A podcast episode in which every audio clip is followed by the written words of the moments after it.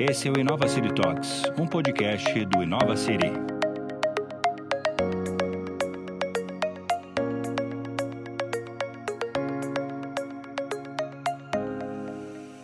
Ouça agora a segunda parte do bate-papo que a consultora em reputação corporativa Tatiana Maia teve com o futurologista Gil Jardelli.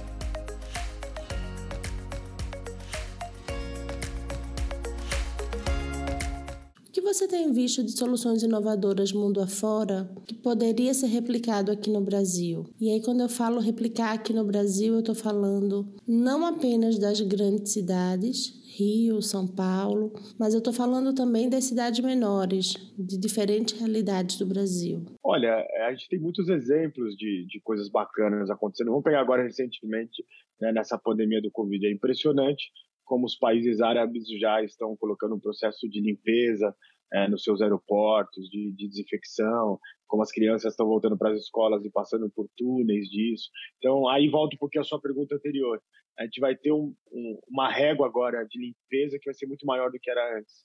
E para isso, né, as cidades vão ter que também colocar locais onde as pessoas vão passar por túneis para entrar no, no, transporte público de uma cidade média. Na minha opinião, não vai ser a tecnologia que vai fazer a grande diferença nas pequenas e médias cidades. O que vai fazer é a sociedade que mora naquela cidade entender que eles têm que também ajudar a tomar as decisões de futuro deles. As pessoas precisam participar dos locais aonde é, se discute para onde vai o dinheiro, que, que, é isso. Então, acho que a gente vai voltar é, a ter pessoas mais politizadas lutando por isso. Isso está acontecendo já nas pequenas cidades, onde as pessoas estão ali lutando, falando, mas cadê? É, por que, que você não entregou o respirador? Por que, que nunca teve um respirador aqui? Então, isso acho que vai ser fantástico né? A gente voltar a ter uma todos da sociedade a ter uma relevância política.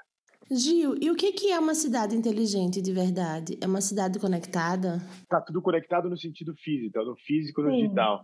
Aonde a gente se conecta, aonde a praça do bairro é de todos. De novo, volta ao que eu falei ali, a cidade inteligente é aquela onde todos têm chance de é, ter a mesma oportunidade. E aí, com isso, vai crescendo a economia criativa, vai crescendo a economia para todos. Hoje você tem, é, por exemplo, pessoas que precisam atravessar uma cidade duas horas de trânsito para ir, duas horas para voltar. Isso é de uma insanidade sem tamanho. Então, você vai ter que criar fluxos é, é, e locais de trabalho para que as pessoas se mantenham mais. Né? O governo dá um desconto se você contratar alguém que mora naquela região, montar é, locais naquela região. Então, assim, de novo, voltamos à distribuição distribuição de trabalho, de boas escolas. Quais são os entraves para a inovação no Brasil? O que, que a gente precisa ficar atento? A inovação, né, ela tem várias maneiras de acontecer, mas estudando a inovação desde de 1903, quando os franceses começam a falar do conceito de inovação, depois isso vem para os britânicos, depois os americanos, sempre ela teve uma tríade muito forte que é chamada da tríplice né, hélice da inovação, onde a iniciativa privada, os governos e as academias estão juntas para resolver problemas. Isso é o que nós chamamos da inovação dos comuns. E por vários motivos, cada um se fechou no seu mundo. A academia se fechou muito nos seus muros. Mais do que isso, ela se fechou entre os seus muros. Então, assim, há muita é, disputa. Ah, você é da Federal do Rio de Janeiro e ele é da USP, né? Cria-se de novo jacobinos, a Revolução Francesa. E a academia ela tem que ser um pensamento que é, vai ter uma pessoa muito bacana de uma universidade federal lá do norte, que se juntando com a ideia da federal aqui do Rio e de São Paulo, vai ter um prêmio Nobel, é assim que são os prêmios Nobel, né? O outro lado é a iniciativa privada realmente acreditando que a inovação deve ser algo é, realmente que vai impulsionar a gente para uma próxima economia. É, já tem uma lei, né, chamada da, da lei da, do bem da inovação, só que ela está sendo mal utilizada. E por outro lado, políticas públicas bem feitas. E aí, ainda não estou falando só de de dinheiro. Estou falando de você poder fazer a sua é, desenvolver um projeto, né, de patente que não demore 15 anos para ser aprovada no Brasil.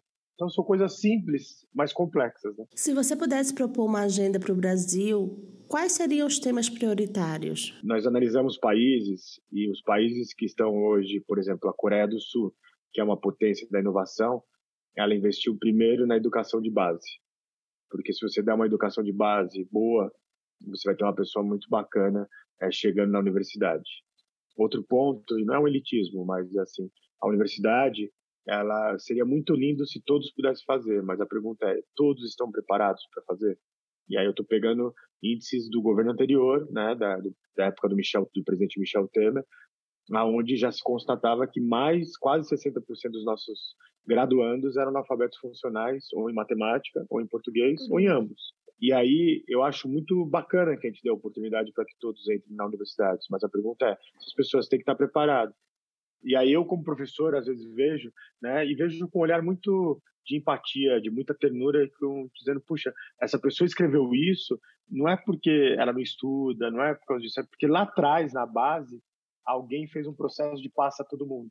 Então, né, a gente precisa, desde a primeira infância, fazer com que as crianças desenvolvam a sua criatividade, desenvolvam o seu poder de perguntar, né, investiria nisso. O segundo ponto é, é que a gente é, faça um pacto como nação e se pergunte qual é o nosso projeto como nação. Independente de quem ganhar, de quem perder, isso faz parte da democracia. A gente, pelo menos, né, não, não apoia os absurdos, mas pelo menos é, tente todos remar é, para o mesmo lugar. E, e, quando for tiver que sair para a rua, tiver que discutir, tiver que denunciar, não importa, porque aí, né, não sei se você concorda comigo, mas a nossa política aqui, ela infelizmente a corrupção é ambidestra, de esquerda de direita e de centro, né? É um caso talvez único no mundo. Vamos pegar aqui um pouco assim, como que o país, né, a taxa normalmente de desemprego entre doutores do mundo é de 1 a 3%. No Brasil está em mais de 20%. Doutores e doutoras são pessoas que, seja você um doutor em história, em física, é, em biologia, são esses cérebros que precisam para te resolver os problemas complexos também, de, dessas pessoas também, não só elas. E aqui a gente está com 20% de um desemprego, né? E a maioria sendo utilizado que é muito nobre, mas só dando aula. A gente precisa dessas pessoas pensando, fazendo ciência, né? Gil, você falou sobre os doutores que estão apenas dando aula. Isso me lembrou a enorme evasão de talentos que a gente está tendo no país. Como é possível construir um país com tamanha evasão de talentos? É o que é dito há muitos anos, né? A fuga dos cérebros. Infelizmente, em Stanford, eu estava ali é, fazendo meus estudos e encontrei né, um, uma pessoa lá que estava fazendo seu pós-doutorado lá fora. E perguntei para ele depois, né, que a gente fez uma amizade e tal. Falei, você pretende voltar um dia para o Brasil? Ele nunca mais. Só volto para visitar minha família, meu pai e minha mãe. E o dia que ele se for, eu não, vou ter mais motivo para voltar. Isso é muito triste. Não estou julgando ele, mas é, é, você teve uma pessoa que, poxa, está um, fazendo um pós-doutorado é, em Stanford, que colaboraria muito com o Brasil, mas ele não estava voltando, e aí a gente tem que questionar não porque é, é ele não está voltando, mas por que, que o Brasil não deu condições para que essa pessoa voltasse. Uma outra situação no, no, no MIT, aonde por acaso eu estava ali no, nos prédios, né, e aí tem os gramados ali, e estava tendo uma formatura de doutores em inteligência artificial. É, não eram nem 20 pessoas, e 16 eram chineses, que estavam tirando o seu doutorado. E o que é interessante, o chinês, não sei só se é por amor ou se tem algum motivo político, tá? Mas todos eles tendem a voltar para a China. E aí dois eram indianos que vão provavelmente vão ficar lá nos Estados Unidos, porque é algo similar ao nosso Brasil, né? E os outros e as outras três pessoas eram de outras, enfim, americanos e de e uma pessoa da Europa. Então quer dizer, você está tendo uma revolução como nunca visto. Mas é, eu não posso falar o que está acontecendo é, porque faz todas as pessoas voltarem chineses para a China, mas uma coisa eu vejo, eles estão com muito orgulho antes dessa pandemia, quando eu fui lá várias vezes, de serem chineses. Eu acho que a gente precisa voltar a ter esse orgulho, né? Isso que você falou, Gil, me dá um gancho para uma pergunta que é sobre o uso da tecnologia para o bem ou para o mal. Do ponto de vista das cidades, como que a inteligência artificial pode ser usada para o bem, levando em conta aspectos sensíveis como o direito à privacidade? Na verdade, o conceito de privacidade nos últimos 20 anos mudou muito. Né? Eu até faço uma provocação sempre que eu dou aula, é assim, aquela DM que você mandou, seja para o seu companheiro, sua companheira, alguém muito íntimo seu, aquele nude que você, aquela mensagem, você colocaria num cartaz no local que você trabalha, na escola que você está? Porque, infelizmente, o mundo está hackeado né? e os hackers são pessoas que fazem o bem e os crackers são aqueles que fazem os conceitos errados. E aí, dentro desse conceito, mudou completamente a privacidade.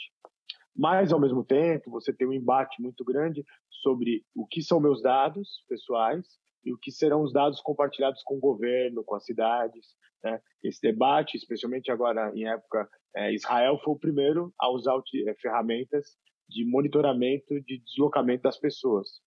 Essas ferramentas que eles estão utilizando hoje foram criadas lá atrás para ajudar no contra-terrorismo, né? Contra o terrorismo.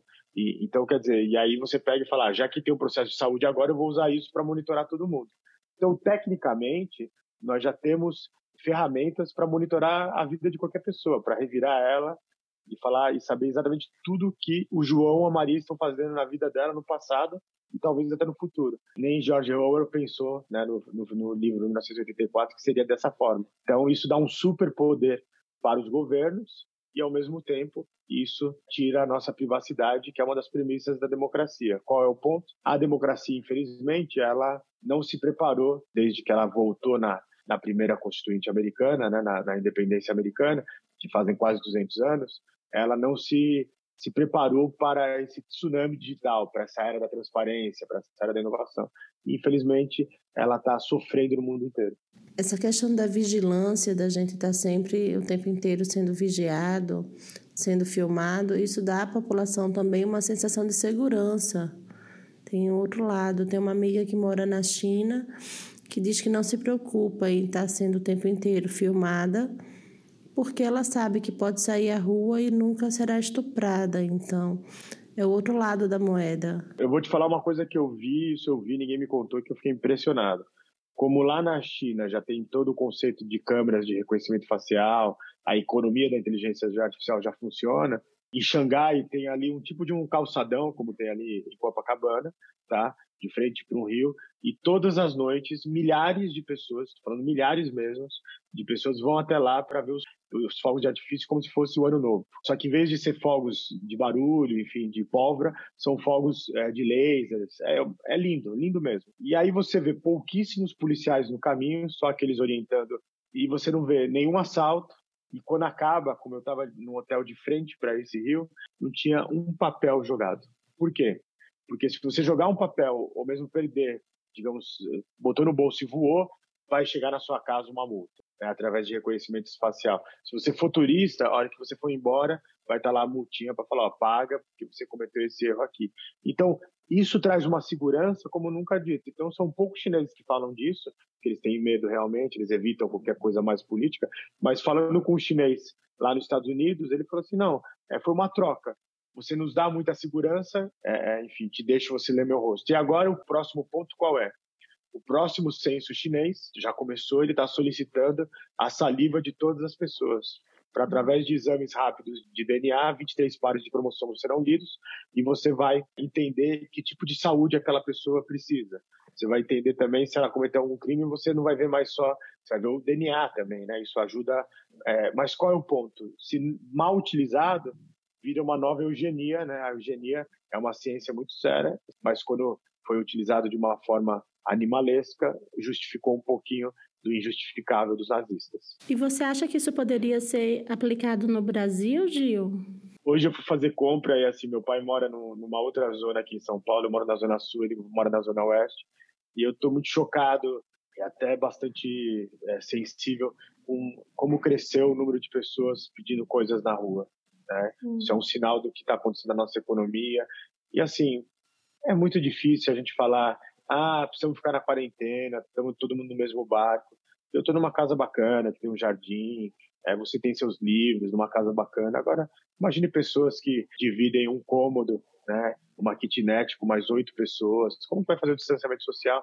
Essa forma burra de ver o mundo, né, de que todo mundo é igual. As pessoas têm tem processos. Eu faço um trabalho já há 15 anos com os viventes de rua aqui em São Paulo e, e não foi agora, mas nos últimos anos aumentou de 5 mil pessoas em média para quase 15 mil pessoas morando nas ruas. Agora vai aumentar mais ainda. Então é difícil a gente pedir, é, ah, você não faz isso. Cada um tem uma realidade. Ou você faz uma coisa que é todo mundo, né? E aí vindo para cá vi várias adegas de bebidas abertas. A pergunta é: adega de bebida é serviço básico? Para alguns, com certeza é, mas assim, ou você faz uma coisa que é todo mundo e, e não abre exceção, só deixa os hospitais, etc. Então as pessoas começam a sair. É, voltando à sua pergunta, sem diversar, eu acho que ainda vai ter uma longa caminhada nossa. Mas eu sou um esperançoso e eu acho que, apesar de, de tudo isso que está acontecendo, o Brasil está melhor, porque a gente pode debater, a gente pode reclamar, e talvez a gente vai até derrubar um outro presidente. É ruim como democracia jovem, mas é o poder nosso, né? É, talvez isso ensine a população a votar melhor, porque o voto é a arma que a gente tem para melhorar as cidades. É, de novo, não é votar porque eu acredito no que ele fala, é votar porque ele me deu um chinelo. E aí o chinelo pode ser um chinelo, uma casa, entendeu? Isso é a pequena corrupção invisível que a gente não vê. Mas no final, é, é igual a carteira de estudante. Se antes os políticos davam dentaduras, hoje já tem político dando internet. Bem complicado. Mas aí é tudo interconectado, entendeu? Aí volta na educação. Uhum. Se você tiver educação de base, você vai ter pessoas mais resilientes à corrupção. É, o Rio de Janeiro está uma tristeza também. A população de rua triplicou. E aí eu tenho uma pergunta para você. Como que a gente pode fazer o Rio uma grande cidade outra vez, Gil? Eu acho que vocês estão fazendo. É que a nossa velocidade ela é diferente da velocidade que o mundo tem, né? Eu acho que essa limpeza de vocês de, do Rio de Janeiro prender cinco ex-governadores agora um ex-secretário da saúde, não sei se municipal ou estadual, também acabou de ser preso. Então, eu tive conversando, fiz um evento antes da pandemia com o pessoal do Tribunal de Contas da União, Tribunal de Contas dos Estados, e eu vi pessoas ali técnicas muito boas, né? E com propósito, com propósito de ajudar. Eles falaram assim, Gil, a gente não quer mais trabalhar no sentido de falar assim, ó, oh, desviar o dinheiro dos, de tal coisa. Eles querem, eles querem usar a inteligência artificial para prever que aquilo pode acontecer. Porque eles falaram assim, não dá mais para você tomar atitude depois que aconteceu. Então, quer dizer, ali eu vi pessoas com propósito, vi pessoas que estudaram muito para entrar no Tribunal de Contas do Estado, prestaram um concurso querendo algo diferente. E, e mais do que isso, é, é, importante que você veja que eles falam assim, eu quero deixar um legado para as outras nações. Acho que isso que a gente está fazendo aqui hoje, é, o trabalho que vocês fazem de cidades inteligentes, é tentar deixar um legado para os próximos. Né? Gil, a gente vai encerrar esse podcast por aqui. Eu te agradeço sua atenção, seu tempo. Muito obrigada. Esse foi mais um episódio Inova City Talks. Lembrando que logo mais em julho vamos realizar o evento Inova City Digital.